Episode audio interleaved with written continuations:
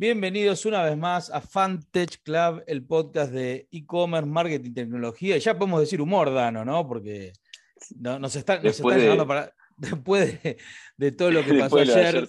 Claro, bueno, eh, para los que no saben y están escuchando este episodio eh, atemporal, eh, ayer se hizo en Buenos Aires el e-commerce day, donde nos invitaron con Dano a, a contar un poco cómo vemos el ecosistema, cómo vemos el crecimiento en Latinoamérica y lo que creemos que va a pasar o qué va a pasar. Y obviamente no respondimos nada de lo que nos preguntaron. Hicimos un, mini, un mini show del podcast adentro de e-commerce day. Pero gracias Gaby, porque Gaby que nos invitó, muy buena onda, sabía que, y me dijo que eso es lo que quería, para divertirnos un poco y para descontracturar, entre tanta presentación de empresas, de casos, de herramientas, de tools, alguna que sea un poquito más descontracturada estuvo buena, y solo para, venderte a, toda nuestra audiencia y reírnos y tener tres minutos más de contenido, como eran por el contenido matamos a nuestra madre. Eh, como es podcast no lo ven, pero Dano tiene, un, peinado bastante particular que era obvio que recién se acaba de levantar antes de, armar esto. Y vos me contabas que tiene una razón científica de Stanford, ¿no? O sea, viene a lo, a callate que sos, que no sabes nada. Contame qué es lo que dice la gente de Stanford. Bueno, es verdad, es verdad lo que decís. Eh, abiertamente, bueno, tuve la suerte de la semana pasada estar en Stanford y comprobar científicamente a partir de, ciertos eh, estudios eh, de sobre neurociencia y, de cómo mejorar nuestro estilo de liderazgo. un profesor que tuvimos que se llama Baba nos contaba acerca de algunas herramientas para mejorar dos aspectos a la hora de tomar decisiones o de liderar. Por un lado, el concepto, digamos, de cómo bajamos nuestro estrés, y por otro lado, eh, cómo manejamos nuestro ecosistema o nuestro contexto, ¿no? Digamos, eh, voy a hacer hincapié, si querés, en el concepto del estrés, que el título era cómo, cómo ganar el juego interno que tenemos uno dentro, dentro nuestro, y por consiguiente, a partir de conocernos nosotros internamente, podemos lograr mejorar nuestra resiliencia mental. Así como suena, es increíble, pero básicamente se basa en tres eh, shock absorbers, se llaman, digamos, que son el parasympathetic nervous system, ¿sí? la serotonina y el endocannabinoide, el sistema endocannabinoide. ¿okay? El sistema endocannabinoide básicamente está pegado a lo que es el fitness, el ejercicio que uno hace diariamente. Eh, lo que es el sistema nervioso pegado a, lo que es el parasympathetic, eh, digamos, tiene que ver más con la meditación y la respiración. Y la serotonina básicamente es cómo dormimos, es un mix de todo, cómo dormimos, cómo comemos, cómo hacemos ejercicio, y es algo que básicamente nosotros podemos subirlo o bajarlo, por decirlo de una forma, para contrarrestar lo que es la famosa, eh, digamos, cansancio, depresión, eh, burnout y un montón de otras cosas. Dato de color, para los que nos escuchan y tienen más de 50 años, es importante entender que ya de por sí los niveles de serotonina, a partir de los 50 ya arrancás un poquito más abajo que, era, que digamos de lo que vos empezabas al principio. Entonces, ya del vamos a partir de los 50 años estás más vulnerable a estar negativo, o, sea, o a pensar de forma negativa, y por consiguiente podés más fácilmente caer en un ciclo de, de, depresión. Pero bueno, para no meterme ya en tanto, digamos, eh, digamos, detalle de todo esto, una de las técnicas que nos enseñaron es el concepto de la power nap. Mm, interesante. Para, vas a explicarme power nap. Bien, ¿qué es una power nap? Una power nap básicamente es una siesta que tiene el tiempo justo y necesario para básicamente que vos logres reactivar esos niveles de, digamos, de, eh, serotonina, digamos. ¿Cómo haces? Te acostás y dormís. Es así de simple. Pero no tiene que ser ni menos de 15 minutos, ni tiene que ser más de 25 o 30 minutos. Eso no está definido, digamos, sino es para cada una de las personas. Eh, para quien les habla, básicamente son 17 minutos. Algunos oyentes incluso saben de mi técnica e incluso la he operado en situaciones eh, adversas, como por ejemplo terminar de hacer un asado y estar tan cansado que decís, ahí vengo, voy al baño, o de repente ahí vengo, desapareces y en 17 minutos volvés renovado. Increíble. Increíble, una técnica increíble, única. Increíble. increíble que te puedas dormir en 17 minutos. Yo, como tengo mucha más edad que vos, los primeros 17 minutos pienso cuándo me voy a dormir y con suerte me agarra el sueño. Pero no, es una técnica que además se usa mucho eh, en en Oriente y se ve muy claro que, funciona. En, Oriente incluso la gran mayoría de las fábricas, por ejemplo, tienen eh, espacios para dormir, o sea, tienen ya hasta equipamiento para dormir. Pero, digamos, el punto más importante es entender que eh, hacia donde nuestra atención va, nuestra energía va. Entonces, si nosotros estamos, por ejemplo, nos despertamos a la mañana, a las 5, 6, 7, 8 de la mañana cuando te despertas y empezás tu día, y lo primero que haces es agarrar el teléfono y empezar a ver los mails, las notificaciones y las cosas que te están atacando, automáticamente tus niveles bajan. Pero a niveles donde incluso ya puedes empezar a entrar a, deprimirte de cómo empieza tu día. Vos sabés que tengo, tengo, una prueba para hacer que también se la recomiendo a todos. No la hice, voy a ver si esta semana la empiezo, ya la pensé y todo, que es tocar el celular recién cuando vengo a entrenar, tipo 9, 9 y 5, cuando entre en la daily, empezar recién ahí con el celular y dejarlo completamente donde está. Es más, voy a empezar a guardarlo en un cajón. Porque me parece que en eso cree que gana algo el, esto, lo otro, lo otro, social, en mail, WhatsApp, te clicaste a las y media, las seis y media. Vamos a hablar de lo e-commerce. Ayer presencial, mucha gente, no sé si pasó de encontrarte con mucha gente conocida, mucha gente que, que estaba en el evento, muchos casos y muchas soluciones. De todo eso que estuvimos viendo, además de la, de la charla en la que nos invitaron a participar, contame un poco qué es lo que te sorprendió. A ver, a mí me sorprende que hace 10 años que voy, creo que al, evento, hace 10 años se cumplió el primer evento de Cyber Monday o Hot, si no recuerdo cuál fue el primero.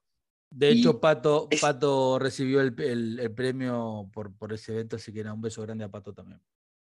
Patricia Jepsen hoy maneja todo Bit en la región. Antes fue quien logró que Falabella, creo que fue uno de los mejores players y primeros que pegaran en online, ¿no? Con lo cual, chapó, una milenaria de nuestra industria.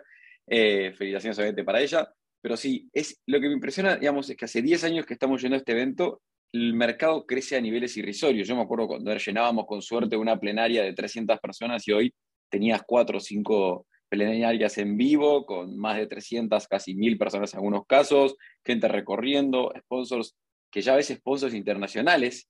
No sé si te pasó ayer, pero te encontrabas no solo con quizás un Google, un Microsoft. PayPal, sí, claro. PayPal fue la, que dije, opa, ¿qué pasó acá? Mira quién vino. Sí, sí, sí. Eh, me gustó mucho la proliferación también de, de, las industrias. Ves un montón de proveedores de logística, un montón de proveedores de pagos, un montón de agencias de e-commerce. O sea, eso es lo que más me, gustó dentro de todo, digamos, el crecimiento de la industria. Después, particularmente tuve la suerte de ver un caso de Beauty 24, de Esteban Daniel Pérez eh, Bernardi, que, habló justo antes que nosotros. Me gustó que hablara, no sé si desde el corazón, pero si no desde el sufrimiento o la experiencia, para decirlo de una forma, de cómo una pyme puede ir de una, una estrategia multicanal a un comercio unificado en 3, 4 años y mostrar que todo se puede lograr, incluso en una pyme sin mucha inversión, con mucho trabajo, con pequeños esfuerzos y demás. Eso me gustó muchísimo, abiertamente. Me encantó la charla de Fede Goldberg, que fue así uno de los que tuvimos, eh, eh, tuve la posibilidad de charlar con él, que es el co-founder de Crypto Store y Dollar Store, que básicamente habló del mix entre cripto y e-commerce creo que también es algo interesante. y le interesó mucho a la, perdón, y, esa charla le interesó mucho a mucha gente del e-commerce, de, la operación, me estuvieron preguntando acerca de, esa solución, así que seguramente vamos a invitarlo al podcast para que nos cuente un poco de qué va, ¿no? Tienda Bit, tienda dólar, eh, para entender un poquito cómo esto nos ayuda dentro del ecosistema. Totalmente. Y bueno, y después también me gustó mucho una de las charlas de deseos que, que creo que moderó o participó Juan Francisco Dinucci, realmente muy lindo cuando alguien que tiene ganas de charlar entre amigos, entre comillas, pero delante de mil personas lo hace y se lleva de esa forma la conversación, creo que aporta más que cuando estamos todos estructurados y diciendo, no, porque mi proveedor de tecnología me brinda, me permite adelgazar en 15 días 3 kilos. No, no, las cosas no son así. Contar las cosas como son. Eh, entonces creo que eso también estuvo bueno. Eh, así que definitivamente fue un grato evento, muy lindo, nos encontramos con muchísima gente. Eh, de hecho, de hecho yo no sé exactamente asistencia, pero te digo, en un momento alguien dijo o gritó, no sé, se acabaron las medialunas, viste, como un grito de guerra. Y mirá que, fue muy bueno todo el, catering y demás. Lo interesante creo que también pasó por los casos de éxito. Vi varios casos, vi Johnson Johnson, vi a la barra de SSU, eh, estuve viendo también eh, a la gente de Beauty 24. Digo, hay de todo y muy buenos casos para distintos niveles de maduración del e-commerce, ¿no? Gente que recién arranca, gente que hace mucho que está, gente que viene mucho por el social commerce, gente que viene por lo tradicional, pero que se prepara muy bien para todo lo que está viniendo. Así que la verdad, se muestra que la industria madura eh, pero para ser también coherentes con la charla que nosotros dimos, Argentina está un poco lejos, ¿no? O sea, veníamos hablando del pasillo unificado, de Stanford, de los drones y de la virtual reality, y como yo decía en la charla, eh, hay que llegar al conurbano profundo, entregar un paquete, así que tenemos todavía camino para desandar, desde la tecnología, desde la operación, desde la inversión, y sobre todo creo yo que no es menor desde los recursos. Tenemos un faltante grande de recursos en nuestra industria, así como al principio eran los programadores, luego los diseñadores, luego los analistas. Ahora la gente que entiende y que sepa cómo operar e-commerce está en falta y es el gran cuello de botella eh, para poder seguir creciendo, para poder ponerle cabeza al e-commerce. El e-commerce es un, típico proyecto donde la gente cree que pones una plataforma y se soluciona todo. Y yo siempre digo lo mismo, la plataforma la pones y empieza todo.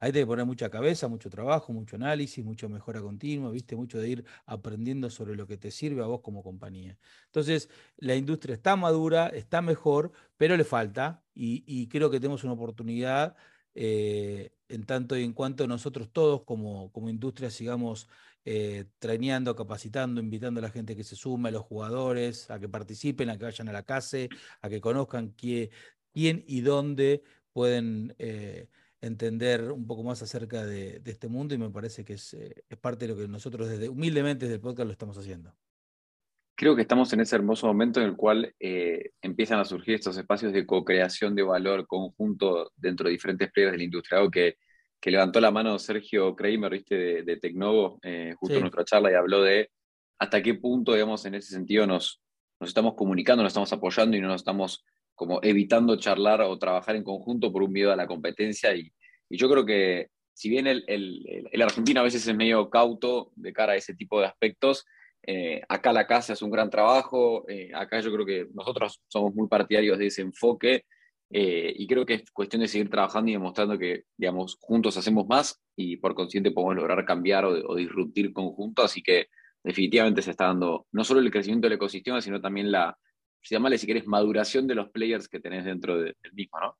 Sí, sin ninguna duda, sin ninguna duda. Y no solo nosotros estuvimos, hubo mucha gente, y, acá dejo dos eh, pequeños comentarios de, dos personas al azar ahí que estuve preguntando quiénes eran y qué pensaban del evento, así que escuchemos a ver qué tienen para decir. Estamos con Vicky Benavides, líder de e-commerce de la barra.com.ar, que es el sitio de e-commerce de CCU. Vicky, ¿qué estuvo bueno de este e-commerce day? Eh, bueno, lo bueno y lo interesante fue todas las herramientas y soluciones tecnológicas que, se están conociendo para hacer crecer la base del e-commerce.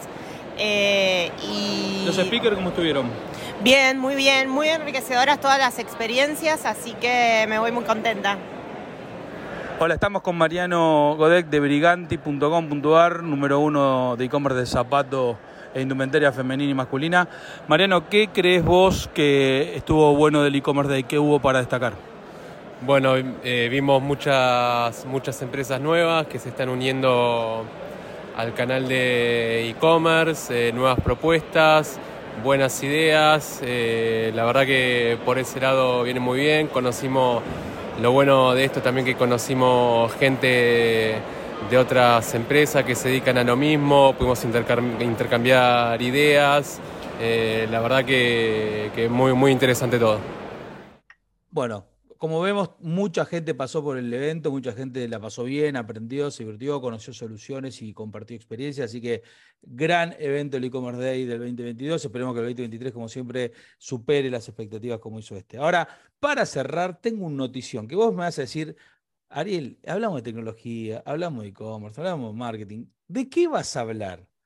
No, no voy a hablar de nada de todo eso, pero es una noticia que salió hoy y que me pone tremendamente contento y es que Audi vuelve a la Fórmula 1, digo, vuelve porque en algún momento eh, hubo, alguna, algún pequeño paso con Autounión y demás, digo, pero es muy interesante. ¿Y por qué lo traigo? Más allá que me encanta el deporte motor y participo y tengo, eh, digamos, parte del directorio de, de Autotest, la moto y varios medios digitales más, porque es increíble cómo quienes tomaron el control del, negocio Fórmula 1, no del deporte, del negocio, eh, una compañía norteamericana muy grande, rápidamente, en los últimos dos años desde que se hicieron cargo, abrieron y duplicaron la cantidad de carreras en territorio norteamericano.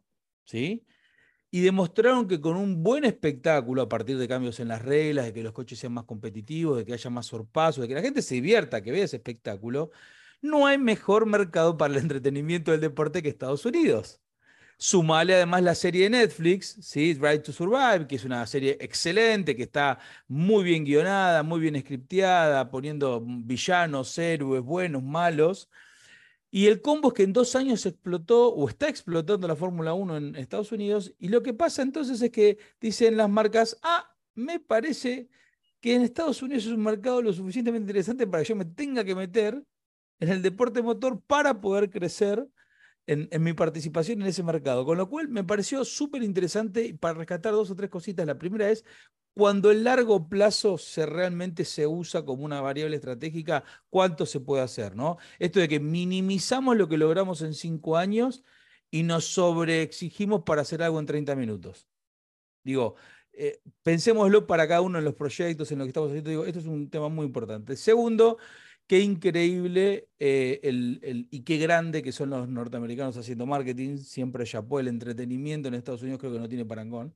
Y tercero, contento de que la Fórmula 1 tenga este revival después de muchos años de apagarse y de no dar muy espectáculo a prometer probablemente uno de los mejores años el año que viene. Así que nada, quería dejarte esa noticia que no sé cómo te, pega, cómo te, calza.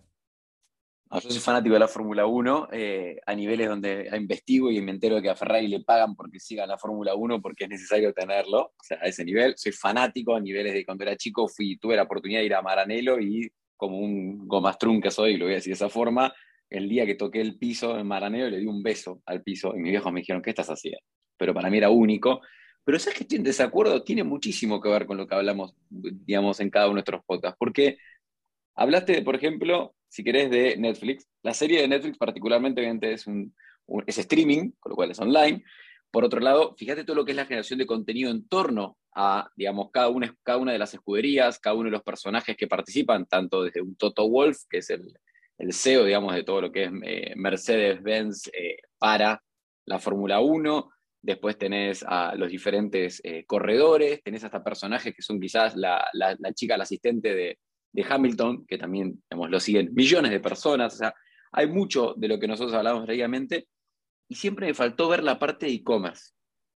Y lo misterioso es que dicen que Netflix hoy está tratando de innovar hacia eso, pero no es del lado del merchandising, de venderte la gorrita de la Fórmula 1 Drive to Success, sino de ir creciendo en cómo le puedo dar contenido. Si sé que a esta persona le gusta tanto la Fórmula 1, después también vio el documental de escena, vio el documental de Fangio, digamos, si tiene cuatro patas, cola y ladra, es un perro, vamos a venderle algo que le pueda llegar a gustar eso. Con lo cual, yo creo que en breve nos vamos a encontrar con también la utilización de esos datos para otras cosas y me encanta la noticia. Me gusta que la Fórmula 1, me gusta que Audi se meta, así que fue lindo. Buenísimo, todos contentos. A todos ustedes, gracias una vez más por escuchar este episodio de Fantage Club. Nosotros muy contentos de hacerlo. Como siempre, nos pueden encontrar en arroba Fantage Club y en fantageclub.com. Nos vemos la semana que viene con algún invitado, alguna noticia, algo que nos interese para contarle a ustedes. Gracias a todos.